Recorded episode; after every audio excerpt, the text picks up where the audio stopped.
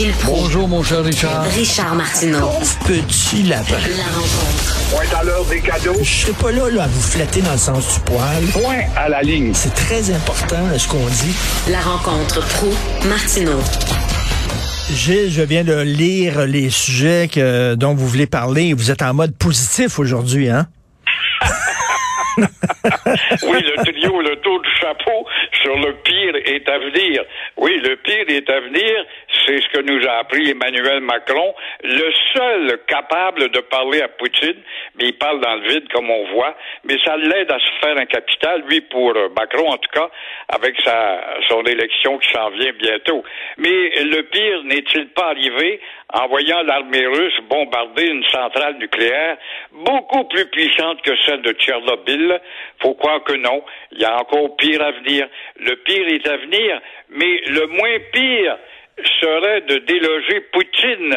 Alors là, je rêve peut-être en couleur, étant donné qu'il est bien ancré. Mais pour cela, tôt ou tard, tôt ou tard, si l'OTAN ne peut pas intervenir à cause des conséquences apocalyptiques, euh, on devra voir peut-être de plus en plus de gens commencer à contester Poutine dans son propre pays, même si la censure est très serrée.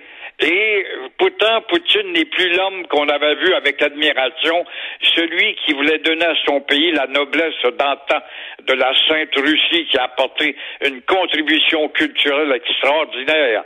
Alors là, il devra faire face quand même à une résistance de mieux en mieux équipée grâce à l'aide des pays occidentaux, dont nous autres, qu'on lui fournit des armes. C'est vrai que c'est de la résistance, mais une résistance tenace peut venir à bout et décourager. Et je pense que c'est déjà commencé au sein des propres soldats euh, russes. On voit qu'ils n'ont plus, en tout cas, l'affirmation qu'ils avaient. Pourquoi? Parce qu'ils s'aperçoivent qu'ils sont dans une armée avec un combat qui n'est pas tout à fait justifié. Et l'armée russe actuelle n'est pas celle de Staline, qui en 43, à partir de son organisation, avait battu l'armée la plus disciplinée au monde, qui était l'armée allemande. Alors, comme on voit, l'armée russe risque de s'enliser et euh, le combat n'est pas gagné encore. Jamais je croirais qu'il n'y a, pas des gens dans l'armée russe qui sont en train de se poser des questions. Parce que hier, si la centrale nucléaire pétait, là, Gilles, c'est une partie de la Russie qui sautait. là. Vraiment, Exactement. Heureusement, ils ont touché à pas à Tchernobyl, mais à la centrale la plus importante. Mais euh, il n'y a pas de fissure, en tout cas, qui ne semble pas, en tout cas, être connue jusqu'à maintenant. Tant mieux, tant mieux. Ben, j'espère que les Russes, puis même dans sa garde rapprochée, j'espère qu'il y a des gens qui soit vont essayer d'y parler puis de faire entendre raison, ou soit vont y envoyer une balle entre les deux yeux. Vraiment, là. Ouais. Écoute, la solidarité militaire, c'est bien fort. C'est lui le commandant-chef. Mais il demeure qu'il y a des généraux, euh, Adolf Hitler aussi, qui était très fort. Il était contesté par certains de ses généraux les plus en vue. Et c'est ça qui a commencé à lézarder sa propre armée face aux Russes, justement. Alors là, il faudra que quelque chose du genre se produise. Rajoute un sol de résistance plus déterminés et mieux équipés qu'avant. Faisons sauter une quinzaine de chars d'assaut russes qui sont réputés pour être les meilleurs au monde, euh, les T-35 hein, qui, étaient, qui avaient gagné au, Vietnam, notamment contre les Américains. Euh, faisons sauter une quinzaine de chars d'assaut et tu vas voir peut-être qu'il va y avoir un affaiblissement. Mais, mais Gilles, si, si l'armée russe est prête à bombarder la plus grande centrale nucléaire d'Europe, ça veut dire qu'il n'y a rien qui les arrête. S'ils décident à un moment donné qu'ils sont tannés puis qu'ils vont full pin à toute vapeur, bye bye l'Ukraine. L'Ukraine ne peut pas se battre hein, euh, contre l'Union soviétique. C'est David contre Goliath. Je veux bien, mais ils vont se faire mal à eux-mêmes. S'il faut qu'ils fassent éclater cette centrale-là, euh, l'Ukraine, c'est pas si loin que ça de Moscou, là. Il suffit des vents contraires, puis ça peut être très dangereux en conséquence. Alors, le pire est à venir, disait Emmanuel Macron, mais pour Dominique Anglade aussi, vous dites le pire est à venir. Incroyable, oui, le pire est à venir chez Dominique Anglade, cette femme qui a changé de couleur elle-même. Alors, en prenant la tête du Parti libéral, est-ce qu'elle ne voulait pas prendre des distances avec les charrets et les couillards de ce monde? Elle avait raison à l'époque. Elle avait tout à fait raison. Faut pas voir Charret comme le sauveur du Canada, là, mais qu'est-ce qu'il nous a laissé comme legs Charret? Zéro plus zéro égale zéro moins zéro. Mais voilà que nombre de libéraux, les libéraux, les gars qui des têtes folles qui changent d'opinion, saluent haut et fort Jean Charret. Oh! Alors, on salue Jean Charret le bleu, qui est devenu rouge et redevenu bleu. Alors, ça, on s'occupe pas de ça. C'est comme a une, jeune tête folle là, dans le parti euh, égalitaire là, de, de, de, du petit, euh, le petit, euh, le petit ami, euh, le parti. Voyons, je cherche son nom, le parti égalitaire. Oui. Parti égalité, le malais, il va en avoir un autre, là, un parti égalité. Vous avez vu ça, là, les anglophones, ils veulent former un parti politique pour défendre leurs droits qui sont, Gilles, bafoués. Ah oui. les anglophones. Il au faut Québec. sympathiser avec ça. Il va falloir qu'il y ait des, des appuis de partout au Canada pour venir en aide avec ça. Mais euh, je parle toujours du Parti euh, souverainiste égalitaire. Là. Alors, il y a une candidate, toi, qui quitte le... Ça, ça te donne une idée de la culture politique. Tu rentres dans ce parti-là parce qu'il était attrayant à l'époque avec euh, notre jeune ami qui est le chef. Et euh, oh, eux autres, ils vont nous donner tout ce qu'on veut. Tout d'un coup, il est flirté par euh, le nouveau chef du Parti conservateur du Québec, et Éric Duhem. Hop, je pense avec Éric Duhem, où était à, à des années-lumière de l'ancien programme. Alors, ça démontre comment l'articulation politique est pas forte.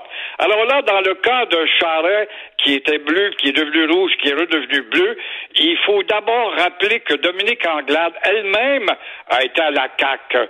Et euh, de caquiste, elle est devenue libérale. Et entre-temps, tu vois comment est-ce qu'on change? Le linge, c'est incroyable, il suffit de trouver une nouvelle machine à laver, puis on change de lavage, c'est tout simplement ça.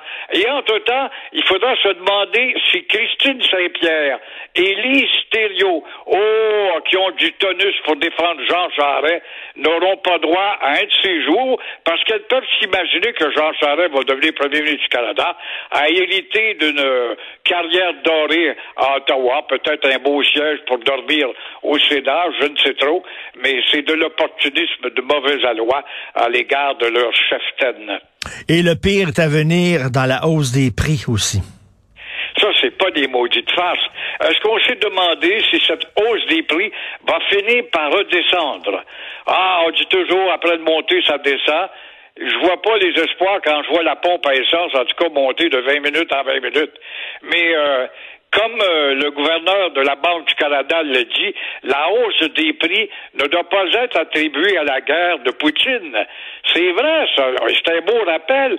L'augmentation folle des prix a commencé avant Poutine. On n'a qu'à se souvenir, par exemple, il y a deux ans à peine, de la folie où tu vendais un d'un temps record ton condo ou ta maison, surtout dans certains quartiers, euh, que l'épicerie euh, a commencé non pas avec euh, le blé euh, qu'on pourrait perdre avec l'Ukraine, la montée euh, de l'épicerie a connu une inflation est à 6 L'essence, j'ai pas besoin de te convaincre là-dessus. Alors, Ouais.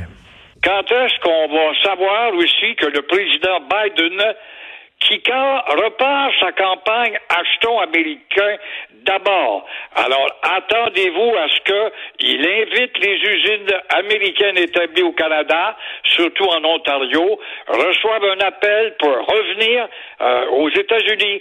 Ça sera le cas. Moi, si j'étais un employé du General Motors ou de Ford en Ontario, j'y penserais deux fois quant à mon avenir. Au Québec, on est peut-être un peu moins atteint parce qu'on est au royaume de la PME.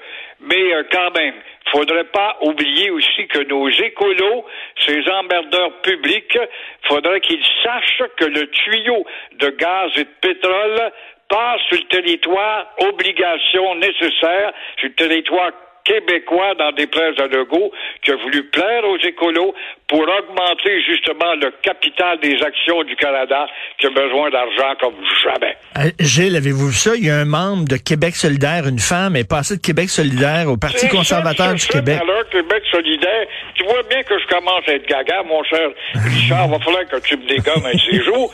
J'ai eu un trou de mémoire Québec solidaire. Quand t'embarques avec Québec solidaire, c'est parce que t'as des, t'as une pensée Ben articulée. oui. C'est pas un parti comme les autres, un parti de party, puis de cocktail, des gens sérieux. On va arracher de l'argent aux grands capitalistes, aux banques, on va faire mal assis, on va aider les syndicats. Alors, cette maudite folle-là qui est rentrée dans ce parti-là, elle devait penser comme ça il y a quelques années. Voilà que sa tête folle oublie tout.